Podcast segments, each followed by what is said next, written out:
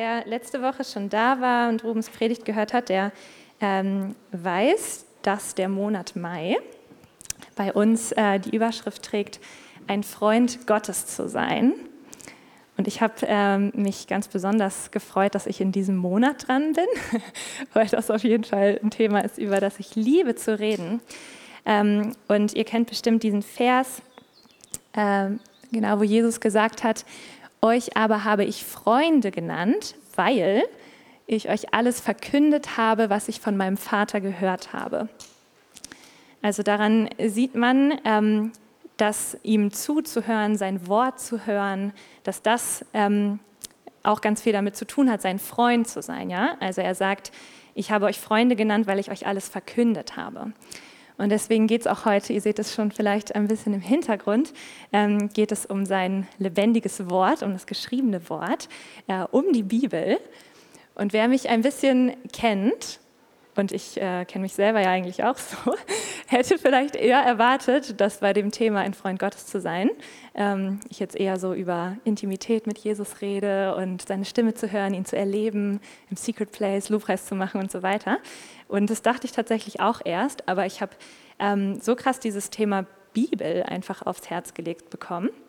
Ähm, und möchte euch auch, auch kurz einmal in, die, in diesen Prozess mit reinnehmen ähm, von meinem letzten Jahr, wie ich darauf gekommen bin oder wie die Bibel eigentlich nochmal so eine ganz, ganz, ganz neue und besondere Bedeutung für mich bekommen hat. Ähm, und zwar, ich, also ihr kennt es wahrscheinlich, dass so in der Beziehung mit Gott, dass man manchmal so verschiedene Phasen durchläuft. Ich kenne das auf jeden Fall. Ähm, also manchmal hat man vielleicht Zeiten, wo man Gott so klar sprechen hört, dann hat man wieder so Zeiten, wo man irgendwie denkt, so, hm, ich, also von ihm direkt höre ich jetzt irgendwie gerade nichts. Dann gibt es vielleicht so Zeiten, wo du merkst, wenn du dir zu Hause Lobpreis anmachst, dann musst du gleich anfangen zu heulen und das fließt einfach nur. Ähm, und dann vielleicht auch so Zeiten, wo man merkt, so, oh, da kommt man nicht so rein, ne? wie man manchmal sagt.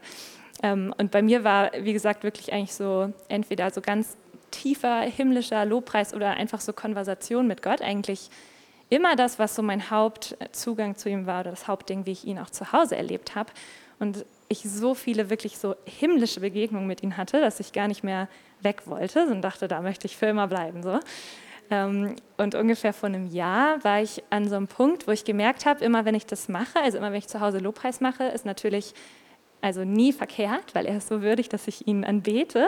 Ähm, aber ich habe gemerkt, dass so wirklich über Wochen einfach null, so null Gefühle da waren und ich die ganze Zeit so dachte, so, hä, was mache ich hier? Also das war so ganz strange und das, ich habe irgendwie gar keinen Zugang mehr so dazu bekommen.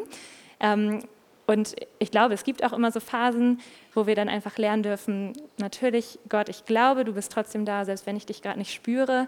Also das sind ja auch so reife Prozesse, durch die man geht, das kenne ich auch schon, aber es war irgendwie nochmal ähm, noch anders. Und ich habe gemerkt, so irgendwie das funktioniert jetzt hier nicht mehr so für mich zu Hause. Ja, und dann ähm, habe ich irgendwann, als ich bei Tanzfrei war hier äh, in der Gemeinde, habe ich Gott gefragt, so Gott, was soll das? Was soll ich machen? Was passiert hier? Ich verstehe das nicht. Ich kriege irgendwie keinen kein Zugang zu dir. Ähm, und dann habe ich ein Bild vor Augen gehabt von einer Hand, die äh, an so einem Radiosender gedreht hat, an diesem Frequenzknopf, ne? ähm, und einen neuen Sender eingestellt hat. Und in dem Moment wusste ich, dass es Gottes Hand, der gerade quasi in meinem Leben einen neuen Sender einstellen möchte. Und man kennt das ja, ne, wenn man einen neuen Sender sucht, dann ist es zwischendurch nur so krisselig und man hört erstmal gar nichts. Habe ich mich natürlich total abgeholt gefühlt, weil ich dachte, ja, genau so fühle ich mich gerade, eher so krisselig, ich höre gar nichts. Ähm, aber es war so dieses Versprechen von Gott, so, nee, ich, ähm, ich möchte dir noch auf eine neue Art und Weise begegnen. Ich stelle gerade nur so ein bisschen den Sender um. Und dann, also war das natürlich total ermutigend für mich und dann vergingen aber so die Wochen und irgendwie dachte ich so, aber was ist denn jetzt der neue Sender? Also hier hat sich jetzt noch nicht so viel verändert bei mir. Ähm, und dann habe ich äh, Gott gefragt, okay, was soll ich denn machen in der Zwischenzeit jetzt, bis ich diesen neuen Sender finde oder was auch immer. Und dann hatte ich ein zweites Bild von so einem ähm, so ein Bechertelefon, wisst ihr, also so zwei so eine Becher, die mit so einer Schnur verbunden sind, so das, was Kinder manchmal basteln, so was ganz äh, unelektronisches, primitives.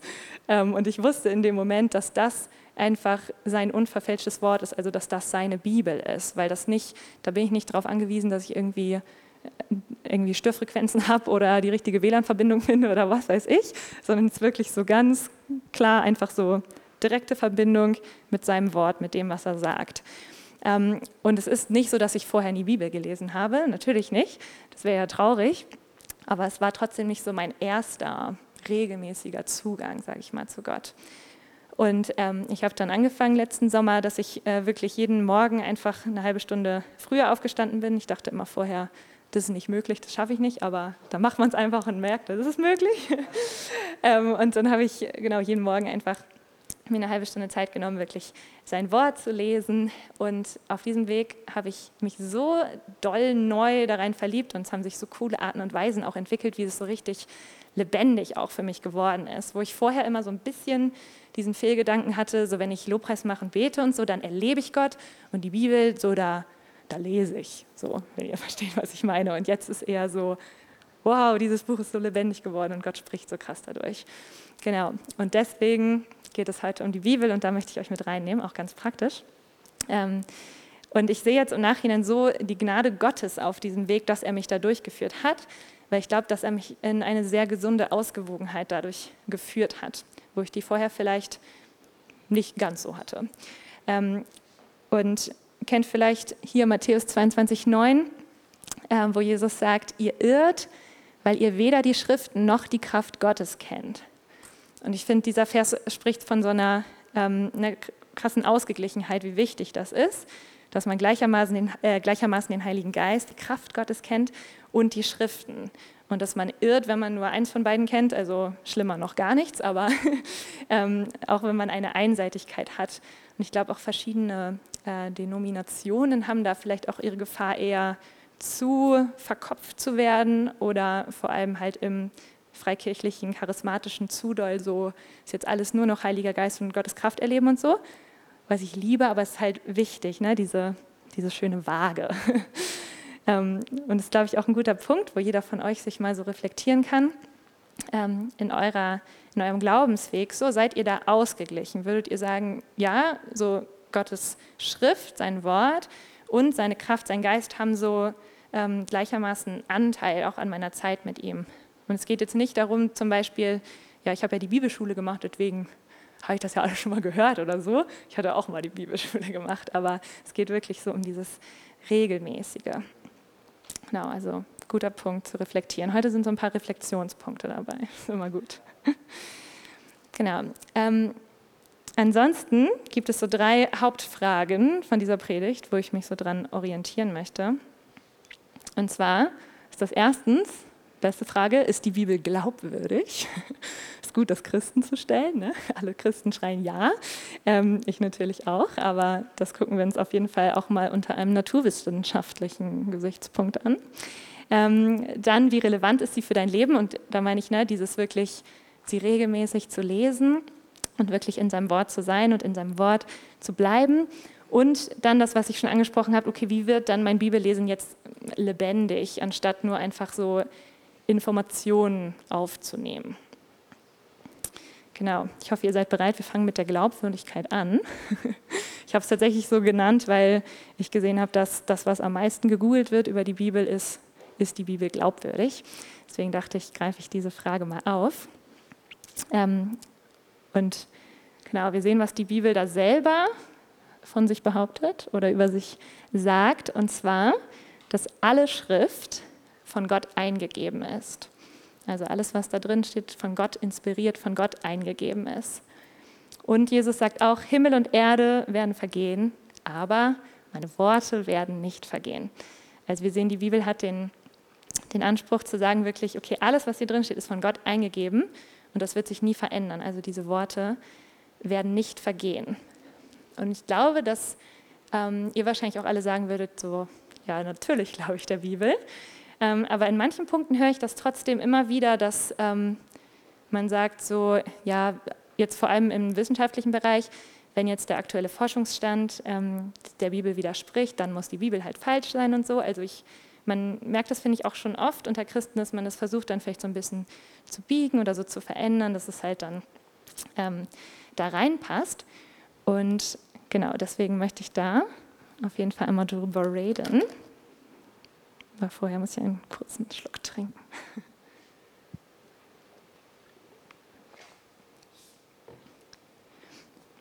Ähm, ich möchte noch mal kurz damit anfangen, einmal nur ganz kurz, damit wir hier alle auf dem gleichen Stand sind, ähm, zu erzählen, wie die Bibel entstanden ist. Ähm, falls hier auch irgendwer Neues dabei ist, der noch gar nicht so viel Ahnung davon hat. Ähm, die Bibel ist ja tatsächlich nicht ein Buch, sondern besteht aus ganz vielen Büchern, die von äh, rund 40 verschiedenen Schreibern verfasst wurde, die aus ganz unterschiedlichen äh, kulturellen Hintergründen kamen, in unterschiedlichen geografischen Regionen gewohnt haben. Und die wurde geschrieben zwischen 1600 vor Christus und 100 nach Christus. Also fast 2000 Jahre. Was an sich, wenn man jetzt mal, also ich finde, wenn man echt mal drüber nachdenkt, das ist so faszinierend, wenn man sich vorstellen würde, dass irgendwie, kenne ich da jetzt nicht so aus in dem Bereich, aber irgendwie so äh, Goethe und Shakespeare mit ein paar modernen Autoren und so alle zusammen ein Buch schreiben, was dann bei rauskommen würde.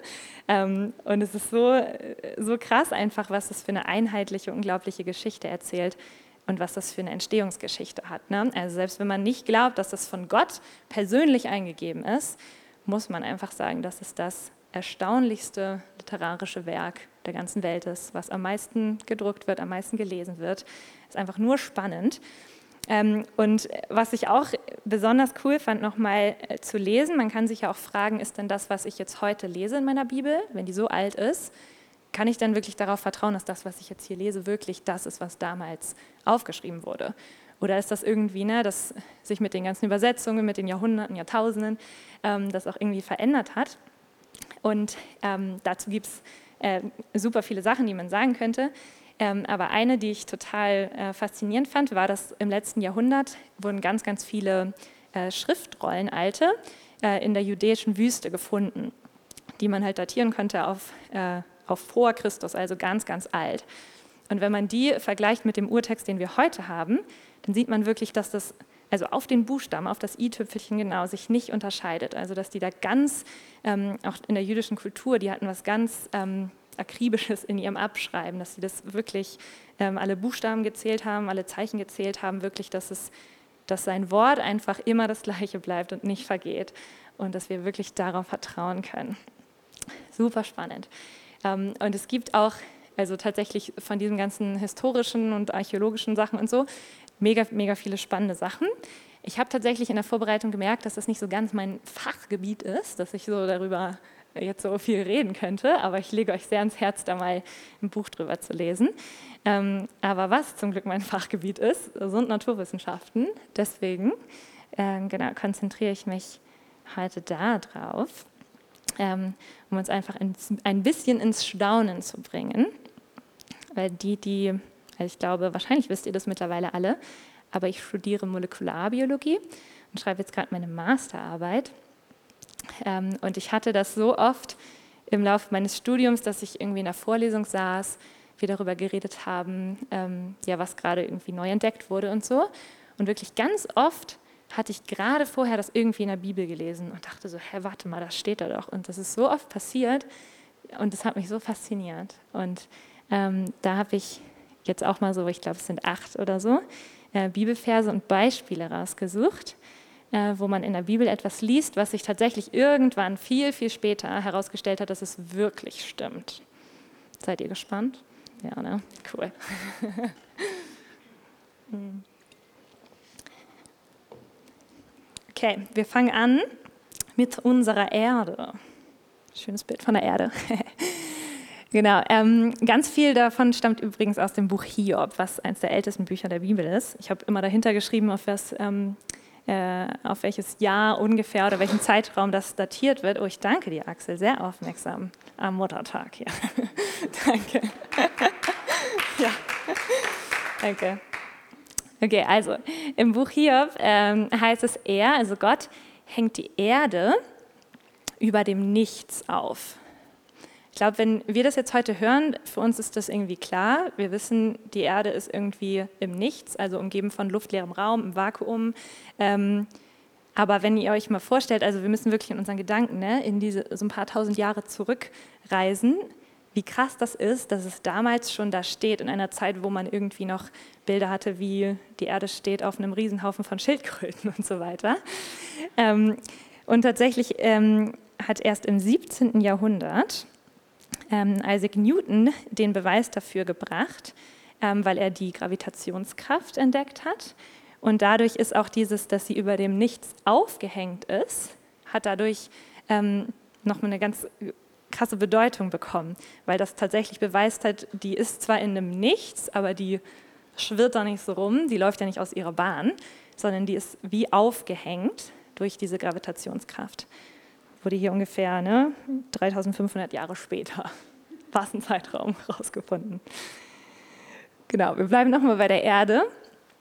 Äh, also er, Gott, ist es, der über dem Kreis der Erde thront der den Himmel ausbreitet wie ein Schleier und ihn ausspannt wie ein Zelt zum Wohnen. Das steht in Jesaja, äh, ungefähr 700 vor Christus geschrieben. Und ähm, ich mache das mal Stück für Stück. Also Gott thront über dem Kreis der Erde. Tatsächlich, wenn man dieses Wort Kreis nachguckt, was da im hebräischen äh, Urtext steht, dann ist das kann das echt nicht aussprechen immer, ne? aber Chuk vielleicht, C-H-U-G nennt man es. Ähm, und das bezeichnet tatsächlich einen dreidimensionalen Kreis, also es ist eine Kugel gemeint, weil dieses Wort wird auch ganz oft für Wölbungen und so benutzt, also es ist nichts irgendwie platte Scheibe oder so, äh, sondern ganz klar ein dreidimensionaler Kreis. Ähm, und das ist, glaube ich, klar, ne, das haben schon viele von uns gehört, dass ja tatsächlich sogar ähm, in der Kirchengeschichte oft behauptet wurde, es ist eine Scheibe und so weiter, ähm, was tatsächlich nicht biblisch ist. Ähm, und in der Wissenschaft hat 570 vor Christus, also ungefähr in dem Zeitraum, aber schon noch mal eine ganz schön über 100 Jahre später, äh, war Pythagoras der erste, ähm, der das behauptet hat, dass die Erde eine Kugelgestalt haben könnte. Und wie wir alle wissen, hat das ja noch sehr, sehr viele äh, Jahrhunderte gedauert, Jahrtausende, ähm, bis dann irgendwann durch die Seefahrt wirklich der Beweis dafür geliefert wurde. Aber in der Bibel steht schon, die Erde ist eine Kugel und die hängt im Nichts. Das finde ich so cool. Und was mir an diesem Vers tatsächlich in der Vorbereitung auch noch aufgefallen ist, äh, was total spannend ist, hier steht ja, äh, Gott breitet den Himmel aus wie ein Schleier und spannt ihn aus wie ein Zelt. Da habe ich auch mal geguckt, was dieses Wort ausbreiten beschreibt. Und das ist ähm, in einer Zeitform geschrieben, die etwas Fortlaufendes beschreibt. Also etwas, was nicht, ne, Gott hat den Himmel einmal ausgebreitet, sondern er breitet ihn aus kontinuierlich und es passiert immer weiter. Und jetzt, ähm, ne, wer, das, wer ein bisschen Physikkenntnisse hat, weiß, dass das stimmt. Ähm, und noch nicht mal vor 100 Jahren, also 1929, hat der Physiker Edwin Hubble ähm, das entdeckt, dass das Universum tatsächlich nicht statisch ist, sondern sich kontinuierlich ausdehnt. Also es sind Sachen, die wir heute wissen und wir denken so, oh ja klar. Aber es ist so revolutionär, dass das hier schon, äh, nur mal ein bisschen rechnen, fast 3000 Jahre, bevor Wissenschaftler da ne, auf die Idee gekommen sind und das äh, bewiesen haben, dass das schon in diesem Buch festgehalten ist. Das ist einfach mega spannend, ja. Okay. Ähm, wir bleiben noch mal ein bisschen bei äh, Weltraum und Physik und so weiter. Alex freut sich. genau, wieder ein Vers aus Hiob. Da fragt Gott äh, den Hiob, kannst du die Bande der Plejaden zusammenbinden oder den Gürtel des Orion auflösen? Jetzt fragt ihr euch vielleicht, was sind die Plejaden? Ich weiß nicht, vielleicht manche nicken, ja. Der Gürtel des Orion, das sind ähm, beides äh, Sternhaufen oder Sternbilder im All, die auch schon ganz lange so bezeichnet werden. Ist es so? Oder habe ich das richtige Bild ausgewählt? Tatsächlich, das war Zufall jetzt. Ich habe einfach Weltraum gegoogelt. Super, also das sind die Plejaden, ihr Lieben. Ähm, und es ist tatsächlich spannend, äh, dass jetzt erst durch die supermodernen Messinstrumente, die es heutzutage gibt, ähm, man wirklich nachweisen kann, dass die Sterne, die zu den Plejaden gehören, tatsächlich durch Schwerkraft miteinander verbunden sind und sich in eine gemeinsame Richtung bewegen im All. Also wie hier steht, wie Gott fragt, kannst du, wie ich, die Bande der Plejaden zusammenbinden? Und äh, dass die Sterne, die zum Gürtel des Orion gehören, tatsächlich sich voneinander wegbewegen. Das kann man niemals mit bloßem Auge erkennen, natürlich nicht. Aber also das ist, glaube ich, mit mein Lieblingsvers, weil das so irgendwie, das kann sich halt niemand ausdenken. Ne? Mega krass. Okay, jetzt gehen wir mal in die Biologie. Ein süßer Hase.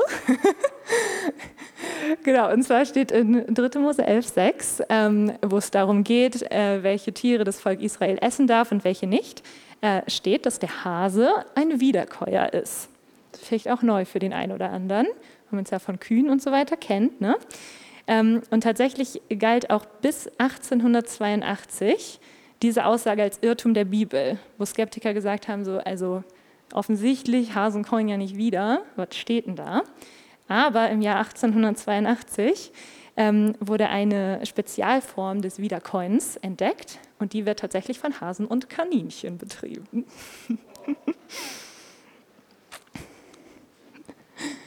so, bleiben wir noch mal ein bisschen bei äh, in der Biologie, bei den Bakterien.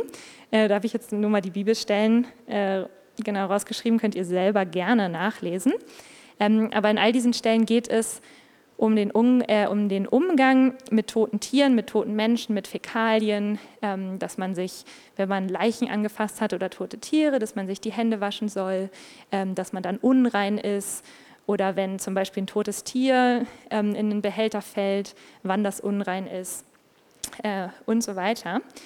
Und das ist tatsächlich total spannend. Also natürlich steht da nicht das Wort Bakterien, aber das wurde auch erst im 17. Jahrhundert, also auch noch gar nicht so lange her, überhaupt ähm, entdeckt, dass es diese kleinen Lebensformen gibt, also dass es Bakterien gibt.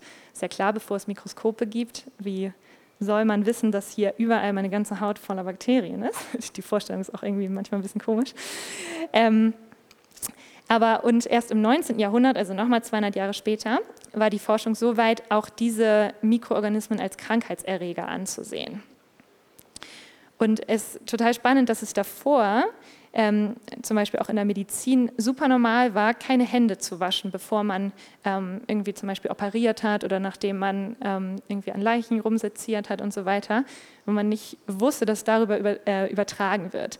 Oder man sieht ja auch ne, im Mittelalter die ganze Verbreitung der Pest, ähm, dass die einfach nicht wussten, dass die Fäkalien zu einem Drittel aus Bakterien bestehen ähm, und da sich einfach so viel ähm, überträgt. Äh, und tatsächlich hat ein jüdischer Arzt, der Dr. Semmelweis, ähm, der hat das ähm, im 19. Jahrhundert zum ersten Mal eingeführt, weil er die Bibel kannte und es gelesen hat, dass man sich zum Beispiel halt, nachdem man Totes angefasst hat, sich waschen soll, dass man dann unrein ist. Ähm, der hat das eingeführt auf seiner Station, dass die Leute sich die Hände waschen müssen, nachdem die Leichen seziert haben und dann zum Beispiel bei einer Geburt helfen. Was ja für uns jetzt total logisch ist, aber es ist echt ne, knapp über 100 Jahre erst her. Und äh, dadurch wurde tatsächlich auch in dem Krankenhaus, wo er gearbeitet hat, konnte er die Todesfälle durch kind, äh, Kindsbettfieber ähm, durch die Zahl drastisch senken. Es ist fast keiner mehr daran gestorben und vorher super viele. Einfach weil er die Bibel gelesen hat, darauf vertraut hat und es gemacht hat. Genau, dazu gibt es auch noch ein, ähm, ein zweites Beispiel von einem Mann, der die Bibel gelesen hat und es dann gemacht hat. Das finde ich irgendwie auch mega cool, weil die Geschichte so spannend ist. Ähm, das ist der Matthew Fontaine Maury oder so, war dieser Name. Ähm, der hat im 19. Jahrhundert gedeckt, äh, gelebt. Und ähm, das ist der Mensch, der die Meeresströmungen entdeckt hat. Also der erkannt hat, dass es im Meer, dass es nicht nur so vor sich hin schwallert, sondern dass es da bestimmte Strömungen gibt, ähm, auf die sich auch die Fischwelt konzentriert, weil da ganz viel Plankton drin ist. Und es war super wichtig für die Schifffahrt, für die Fischerei und er ist dafür bekannt geworden. Ähm, es ist nur so spannend, dass er das tatsächlich entdeckt hat, weil er die Bibel gelesen hat. Und zwar hat er diesen Vers gelesen, Psalm 8, Vers 9. Und die Fische des Meeres, alles, was die Pfade der Meere durchzieht. Und daraufhin hat er gedacht, oh, die Bibel sagt, es gibt Pfade im Meer, dann suche ich die mal. Das hat er dann tatsächlich entdeckt und wurde dafür bekannt. Mega Hammer, ne? Ist auch mein Vorbild für meine Zukunftsforschung. Wenn ich in der Bibel irgendwas lese, dann suche ich einfach danach. So kann man neue Sachen entdecken. Hm. Genau, das waren so ein bisschen die Sneak Peeks. Es gibt noch echt so viele mehr Beispiele. Vielleicht machen wir dazu irgendwann nochmal so eine Sondersendung hier, so eine Fortsetzung, wenn es euch interessiert. ähm, genau, aber ich finde es ähm, mega spannend und auf die Frage, kann man der Bibel wirklich glauben, ich sagen, absolut ja. Absolut ja. Auch in, den, auch in diesen krassen Details, ne? Ähm, was da steht. Ist total cool. Ähm, und ich, ich wollte das so uns so ein bisschen damit so ins Staunen bringen, um wirklich äh, uns zu zeigen, dass wir, wenn wir für uns Bibel lesen, wir können dem wirklich Glauben schenken. Also es ist glaubwürdig, es ist würdig, dass ich dem meinen Glauben schenke, dass das wirklich Gottes Wort ist und dass ich nicht irgendwie so ein bisschen denke so, ja, ja, klingt gut, nette moralische Weisheit oder so, sondern da steckt richtig was hinter und Gott hat sich dabei was gedacht und wir können dem voll vertrauen. Und ich habe euch jetzt nochmal für die, für die Frage, wie relevant ist es für dein Leben, dass du die Bibel liest, äh, nochmal einen Vers mitgebracht, wo wir natürlich, glaube ich, schon alle verstehen, natürlich ist es relevant für uns. Wenn Jesus sagt, wir sollen in seinem Wort bleiben, ist es relevant. Ihr seht es auch an in meiner Geschichte, dieses Bild mit der Waage, mit der Außengeglichenheit. Und auch diese Wissenschaftsgeschichten zeigen ja, wie relevant das auch ganz praktisch war, dass die die Bibel kannten und die Bibel befolgt haben. Genau, aber hier kommt nochmal ein wunderschöner Vers. Ich liebe auch dieses Bild von diesem süßen Jungen. so sollten wir aussehen, wenn wir die Bibel lesen. Aber lachen.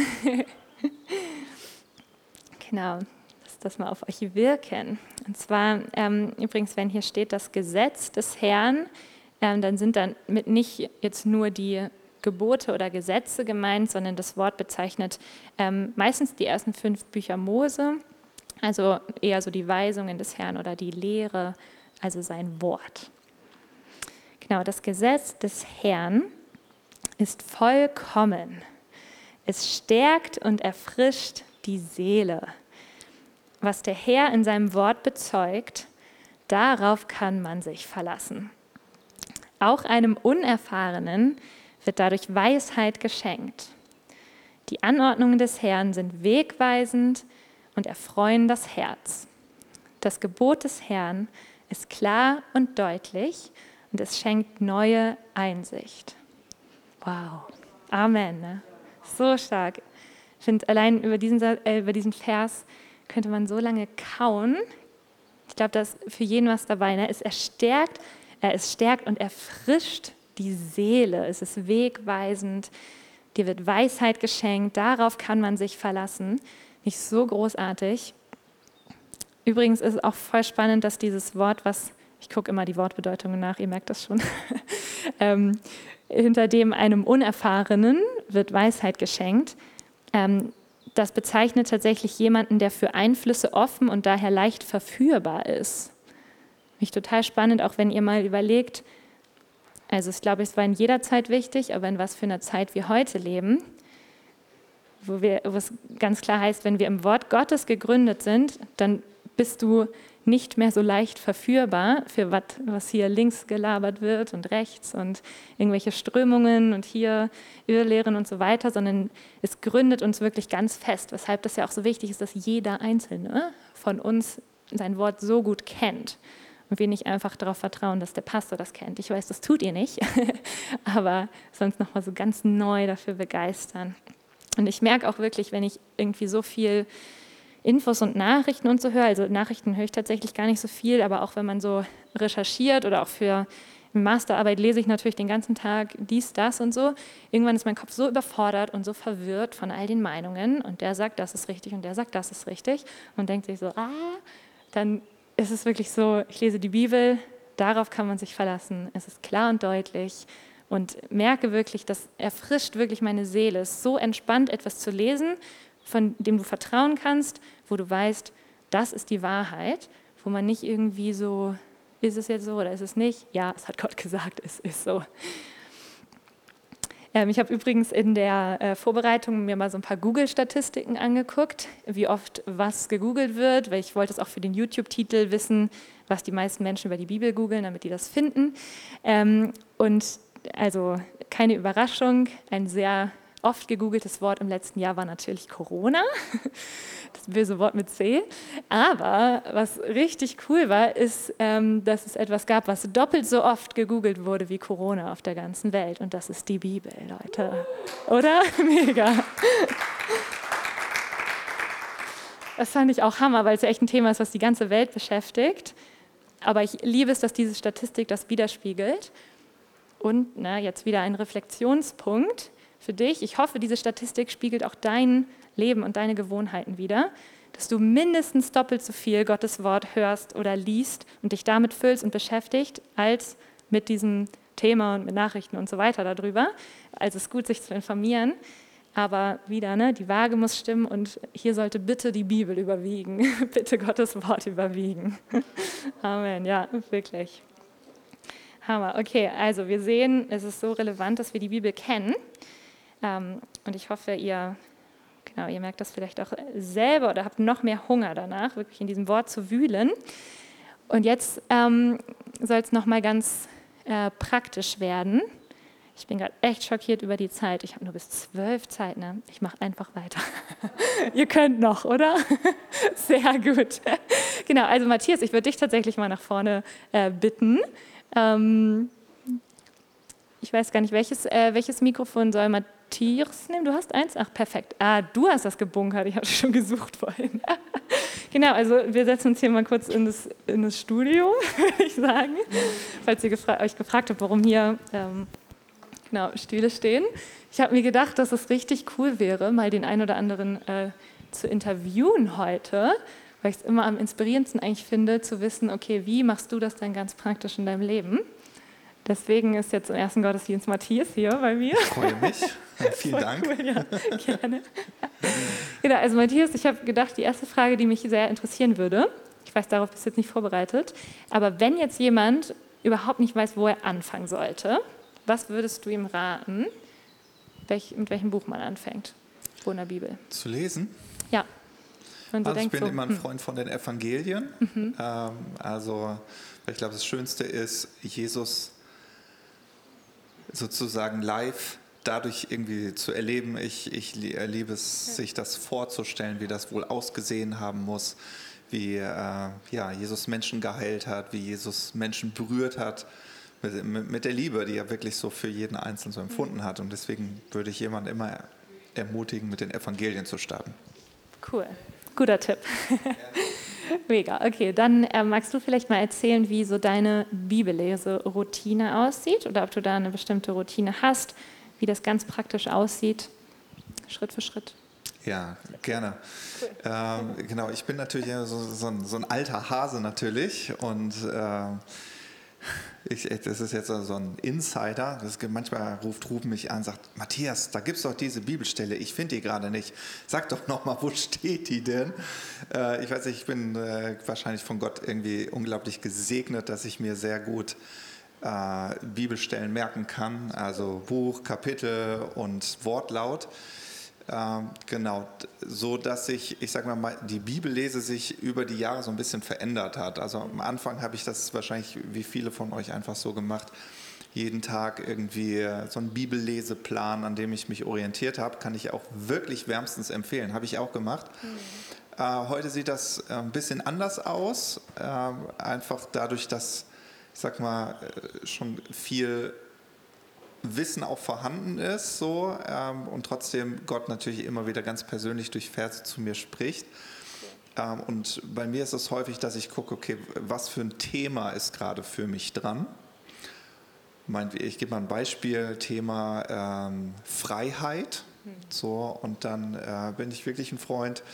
Ich liebe Bibel-App, weil dann kannst du das Wort Freiheit eingeben oder frei, äh, genau, befreien, also all diese, ich arbeite dann ganz viel so mit diesen unterschiedlichen äh, Formulierungen, äh, was alles Freiheit bedeutet mhm. und sammle dann alle Bibelstellen zusammen und äh, genau, kopiere mir die raus und dann lese ich die alle nochmal so für mich durch. Und, und daran erlebe ich dann immer so, dass, dass ich so einen roten Faden sehe und, so, und sehe, ah, okay, cool, Gott, das ist deine Sichtweise. Und vielleicht im letzten Jahr ist mir da ein Vers ganz besonders nochmal äh, wichtig geworden. Das ist äh, 2. Korinther 3, Vers 17. Da heißt es, wo der Geist des Herrn ist, mhm.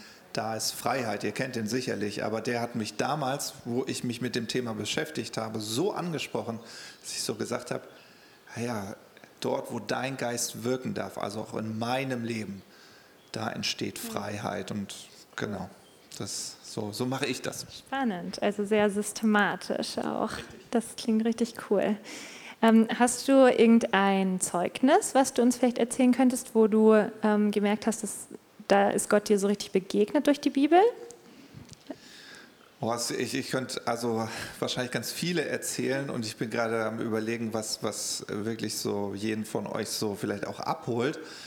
Aber ich glaube, mit, also es gab also vielleicht so zwei Themen, die mich ganz doll berührt haben. Das eine ist, ähm, ich komme aus dem gesetzlichen Hintergrund. Also wenn ich gesetzlich meine, meine ich damit, dass ich immer das Gefühl hatte, dass ich wirklich ein Sünder bin und ich unwürdig vor Gott bin. Und, und ich weiß, in dem Moment, wo ich gehört habe, hm, dass das Sündenproblem ein für alle Mal gelöst ist, konnte ich das nicht glauben, weil ich, ich war der Meinung, es gibt so viele Schriftstellen, die das Gegenteil beweisen, dass jemand, der sagt, dass er ohne Sünde ist, der ist ein Lügner. Und es gibt sogar eine Bibelstelle, die das genau so sagt. So, ne? Und dann, und das war, glaube ich, ein Moment, wo ich gesagt habe, wenn nicht jetzt, dann, also wenn nicht jetzt, wann dann? Also jetzt lese ich die Bibel und ich suche jede Bibelstelle über Sünde, Fehler, heilig, Heiligung. Und ich habe äh, sicherlich, ich glaube, oh, ich will nicht lügen, aber bestimmt drei, vier Monate jeden Tag vier bis sechs Stunden Bibel gelesen. Damals war ich noch Schüler, hatte Zeit. Wow. Äh, weil ich, ich wollte mir so, so sicher sein, dass wenn ich jetzt meine Glaubensüberzeugung ändere und jetzt glaube, dass ich wirklich ohne Sünde bin, dann will ich mir wirklich sicher sein. Also das mhm. war, das war wahrscheinlich meine schönste Bibellesezeit. Und etwas, was mir auch wirklich geholfen hat, war, ähm, ich hatte früher Schwierigkeiten damit zu glauben, dass Gott will, dass ich äh, finanziell frei bin. Mhm. Das ist auch, ich finde, unter, unter Christen immer ein ganz spannendes Thema. Äh, Armut wird immer sehr hochgehoben. Es ist gut, arm zu sein. Und dann gibt es so viele Bibelstellen, die man hört. Jesus sagt, äh, gesegnet sind die, die arm im Geist sind und so. Und du hörst so viel. Und es ist auch so ein Bild, was so durch die Kirchengeschichte geprägt worden ist.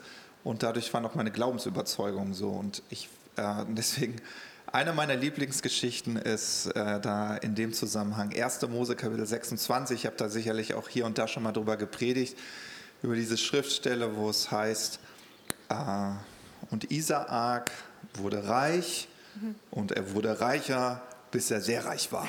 Ja. Und, äh, und, äh, als ich diese Schriftstelle gelesen habe, da habe ich, da, das war irgendwie so, dass ich, als ich gesagt habe, nee, das steht doch nicht in der Bibel. So ein Wortlaut. Und, ähm, und, und, und das hat mich damals so mhm. freigesetzt, weil ich gedacht habe, okay Gott, ich will, ich will Reichtum nicht länger äh, von mir weisen mhm. und verteufeln äh, und sagen, oh nee, hier Geldliebe und so. Die Bibel betont das auch, dass es nicht gut ist, Geldliebe. Mhm. Also wie immer ausgewogen.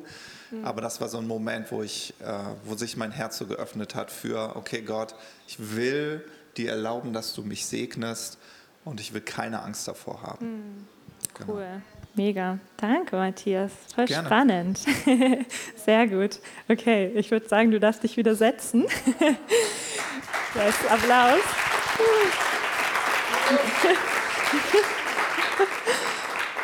Ich habe tatsächlich überlebt, erst die ganze äh, Predigt nur eine Talkshow zu machen und ganz viele verschiedene zu fragen. Das wäre auch mega spannend. Ich glaube, ganz viele von euch hätten echt ganz ähm, inspirierende Dinge zu erzählen. Aber das war auf jeden Fall schon mal sehr inspirierend, Matthias. Ähm, und ich werde jetzt euch noch mal zum Schluss kurz äh, meine vier, äh, vier Game Changer sagen, äh, wo, äh, wo, ich das Gefühl hatte, die ähm, haben wirklich echt einen Unterschied gemacht, ähm, dass die Bibel für mich lebendig geworden ist, dass ich Gott wirklich begegnet bin dadurch. Ähm, genau. Und da würde ich euch auch einmal einladen, einfach kurz zu reflektieren, okay, wie macht ihr das? Wie sieht eure Zeit aus? Ähm, Mache ich das? Äh, genau. Oder ist da irgendwas, was ich vielleicht noch in meine Bibellesezeit mit aufnehmen kann? Okay, der, äh, der erste ist natürlich den Heiligen Geist einladen. Denn, wie ich schon gesagt habe, man möchte ja nicht nur Informationen lesen, und es haben schon so viele Leute die Bibel gelesen und ähm, aber nicht Gott dadurch kennengelernt. Deswegen ne, ganz praktisch, ich mache das immer ganz kurz, einfach den Heiligen Geist zu bitten, bitte öffne mir die Schriften, weil es auch so viele Bibelstellen gibt, äh, wo steht, dass Gott den Menschen die Augen geöffnet hat, die Schriften geöffnet hat, sodass sie es verstanden haben. Woran man sieht, es ist durchaus möglich, die Bibel zu lesen, ohne es zu verstehen. Also ladet den ein, der es geschrieben hat, der euch begegnen möchte und bleibt auch im Gespräch dabei. Also wenn ich die Bibel lese, dann klingt, also es ist auch meistens so ein bisschen laut, weil ich dann immer so rede, oder das dann lese und dann so, Gott, das verstehe ich jetzt nicht, das musst du mir nochmal erklären, was meinst du damit und so. Ähm, also auch wirklich daraus so ein Gespräch zu machen, ja. Ähm, und ich möchte euch dazu auch noch ein ganz äh, kurzes Zeugnis erzählen. Ähm, auch davor bereit zu sein, also ich finde es mega, wenn man einen Plan hat ähm, aber auch bereit zu sein, den Heiligen Geist ähm, euch was anderes zeigen zu lassen, was er gerade zu euch sprechen möchte. Ähm, ich hatte das zum Beispiel vor ein paar Wochen, äh, wo es mir irgendwie richtig schlecht ging seelisch und so nichts geholfen hat. Ich weiß nicht, ob ihr das kennt. Also kein Lobpreis, kein Beten, kein irgendwie äh, nicht essen, nicht schlafen, keine Ahnung. Und ich wollte wirklich so, Gott, wie willst du mir begegnen? Wie kann ich dich hören? Wie kannst du mich herausholen? Und ich habe gehört, ich möchte dir durch 1 Samuel begegnen. Da dachte ich so, okay. Und dann habe ich das gelesen. Äh, wer das kennt, das ist die Geschichte ähm, von Hannah, die unfruchtbar war und die ähm, wirklich vor Gott ihr Herz ausgeschüttet hat und geheult hat, ähm, bis Gott ihr begegnet ist und ähm, sie dann schwanger geworden ist. Und erst war ich so total wütend und dachte so, Herr Gott, das checke ich jetzt gar nicht, was willst du mir denn dadurch sagen? Und dann bin ich aber daraufhin tatsächlich ähm, in unser Badezimmer gegangen, habe mich auf den Boden gesetzt und einfach nur geheult vor Gott, weil ich meinte so, ich verstehe das alles nicht und so. Und im Endeffekt habe ich genau das gleiche gemacht, wie, in, wie Hannah gemacht hat in 1 Samuel. Und es war so krass, weil als ich aus dem Badezimmer wieder rausgegangen bin, habe ich nur noch gelacht, weil Gott mir so krass dadurch begegnet ist, dass ich so mein Herz vor ihm ausgeschüttet habe. Also das auch als Beispiel, wie die Bibel so ganz lebendig wird, indem man das Gleiche macht. Genau, das, äh, das Zweite ist, was ich schon gesagt habe, auf jeden Fall hab einen Plan, weil ich finde, vor allem wenn man das morgens macht, wenn man keinen Plan hat, dann, wenn man erst noch überlegen muss, was lese ich denn heute, dann äh, ja, ist irgendwie schon verloren. Ähm, genau, also wie Matthias meinte, entweder ein Thema oder einfach einen kontinuierlichen Plan ready haben. Ähm, genau, dazu auch noch äh, kurz der Vers, wo Jesus sagt, der Heilige Geist, der wird euch alles lehren, also auch zu Punkt Nummer eins, und euch an alles erinnern. Und ich finde es da äh, ganz wichtig, der Heilige Geist kann dich an nichts erinnern, was du nicht gelesen hast oder was du nicht gehört hast. Und so oft habe ich das erlebt beim Bibellesen, dass ich so dachte, so ja, keine Ahnung, in China fällt ein Sack Reis um, ähm, aber dass der Heilige Geist mich im richtigen Moment dann daran erinnert hat. Und ich glaube, dass ähm, Regelmäßigkeit wie bei allen Gewohnheiten bestimmt dein Leben lass es nicht so was sein, was du alle zwei Wochen mal machst oder so. Und die Menge ist egal, ja nicht so wie Matthias, vier bis sechs Stunden am Tag war das. Das ja, also das kann ja niemand von. Vielleicht die Schüler, genau die Schüler. Aber selbst wenn es nur ist, ein Vers pro Tag und den nimmst du richtig auf, aber es muss regelmäßig sein. Ja, es kann nicht sein irgendwie, ja, letztes Jahr mal gelesen. Ähm, ne, genauso wie wenn Jesus sagt, der Mensch lebt nicht von Brot allein, sondern von jedem Wort, das aus dem Mund Gottes hervorgeht ähm, zeigt auch, ne, unser Körper braucht Brot, unsere Seele braucht sein Wort. ich weiß nicht, wie oft du Brot isst. Joscha isst sehr oft Brot. Ja, zu jeder Mahlzeit. genau, aber ich finde, das spricht sehr davon, ja, einfach kontinuierlich sein Wort zu essen. Das ist wirklich Nahrung für uns. Ähm, ich liebe es übrigens, letztes Jahr war Konrad Max Giller einmal hier. Ich weiß nicht, wer das von euch gehört hat. Der hat auch über die Bibel gepredigt und das ganz viel verglichen mit diesem Brot und Essen. Und das fand ich so ähm, cool. Er hat auch einen Satz gesagt, dass man sich ja auch nicht daran erinnert, was ich in, äh, in den letzten Monaten alles gegessen habe. Weiß ich jetzt nicht mehr, aber es hat mich ernährt zu dem Zeitpunkt. Genau das Gleiche ist mit der Bibel. Selbst wenn du hier alles erinnerst, wirst du auch nicht. Der Heilige Geist wird dich im richtigen Moment an alles erinnern, was du wissen musst aber es ernährt dich wirklich. Ja. Okay, Punkt Nummer drei nochmal. Für euch ist, ich habe es jetzt mal biblisches Meditieren genannt. Ähm, das ist auch, als wenn wir uns das nochmal als Essen vorstellen, das wirklich zu zerkauen, zu verstoffwechseln, wirklich mitzunehmen. Ähm, kennt vielleicht diesen wunderschönen Psalm 1, wo steht, wohl dem, der seine Lust hat am Gesetz des Herrn und über sein Gesetz nachsinnt Tag und Nacht. dann geht es so schön weiter. Der, der ist wie ein Baum und alles, was er tut, gerät wohl. Also auch ganz viele Verheißungen da drin.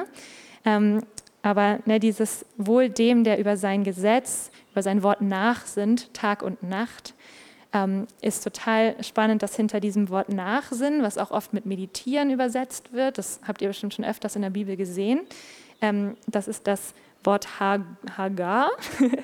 Und ähm, das bedeutet tatsächlich nicht jetzt nur so ein stilles Nachsinn meditieren, ähm, sondern auch aussprechen oder vor allem aussprechen, deklarieren und auch knurren. Also tatsächlich wird das gleiche Wort in der Bibel benutzt, wenn es heißt, wie ein Löwe über seine äh, Beute knurrt. Also ähm, ihr müsst jetzt nicht die Bibel knurren, aber es hat was ganz, ähm, etwas ganz Proaktives, etwas Lautes, etwas, das wirklich mitzunehmen, zu verstoffwechseln, nicht nur in deinen Gedanken, sondern auch in dem, was du aussprichst. So. Und ich mache das meistens, wenn ich Bibel gelesen habe, dass ich am Ende gucke, okay, was war irgendwie die Sache, die mich besonders angesprochen hat oder der Vers. Und dann, wie du auch so cool ne, Verse zitiert hast, den nehme ich mir dann mit für meinen Tag. Während ich irgendwie auf dem Fahrrad sitze und zur Uni fahre, gehe ich den dann in meinem Kopf durch, lerne ihn so ein bisschen auswendig und es wird dann richtig so meine Waffe für den Tag. Und dann bete ich den und dann nehme ich den. Zum Beispiel, als ich so meine ersten äh, Tutorien selbst gegeben habe an der Uni, war ich immer so nervös, was die anderen Studenten von mir denken. Und da habe ich mir immer diesen Vers mitgenommen, wenn, ähm, warte, jetzt fällt mir gar nicht ein, doch, ähm, wenn ich noch versuchen würde, Menschen zu gefallen, wäre ich kein Diener des Christus. Ne, und dann sage ich die ganze Zeit, Gott, ich danke dir, dass ich Menschen nicht gefallen muss, weil ich diene dir. Ich muss nie versuchen, Menschen zu gefallen. Und dann, dann nimmt man das richtig mit, versteht das Prinzip. Ich glaube, so wird es wirklich lebendig und wirksam und wirklich eine Realität. Ich muss noch einen kurzen wissenschaftlichen Fakt hier droppen, der mega spannend ist. Unser Gehirn kann ja unterscheiden ne, zwischen Realität und Fiktion. Also wenn du einen Film guckst und da wird jemand gekidnappt, dann bewegt einen das vielleicht ja auch, aber dein Gehirn weiß, okay, das passiert jetzt nicht gerade wirklich, das ist Fiktion. Ja, und ordnet es so ein. Und genauso kannst du die Bibel lesen und wissen, theoretisch, ja, das glauben Christen, das sagt Gott, das ist wahr, aber es ist für dich trotzdem eingeordnet in Fiktion. Was du merkst in wichtigen Momenten, wo es wirklich darauf ankommt, glaubst du das wirklich? Du merkst so, also wirklich ganz eigentlich doch nicht. Und das ist wie, also durch dieses ähm, biblische Meditieren schaffst du es, dass es wirklich oder was heißt du, aber der Heilige Geist bewirkt, dass es Realität für dich wird und wirklich eingeordnet wird in das ist wahr und nicht das sollte wahr sein. Das ist cool, ne? Genau, und ähm, ganz am Ende noch ein Zitat von Matthias. Wer schreibt, der bleibt.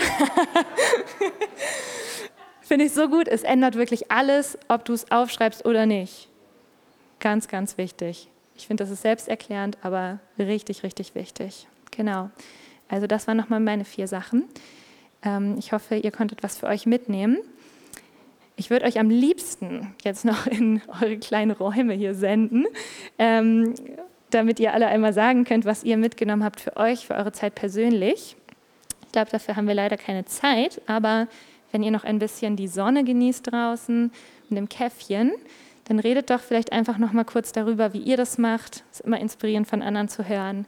Und auch vielleicht, äh, was war eine Sache, die ihr heute mitgenommen habt, die ihr noch mal etablieren könnt, äh, einsetzen könnt.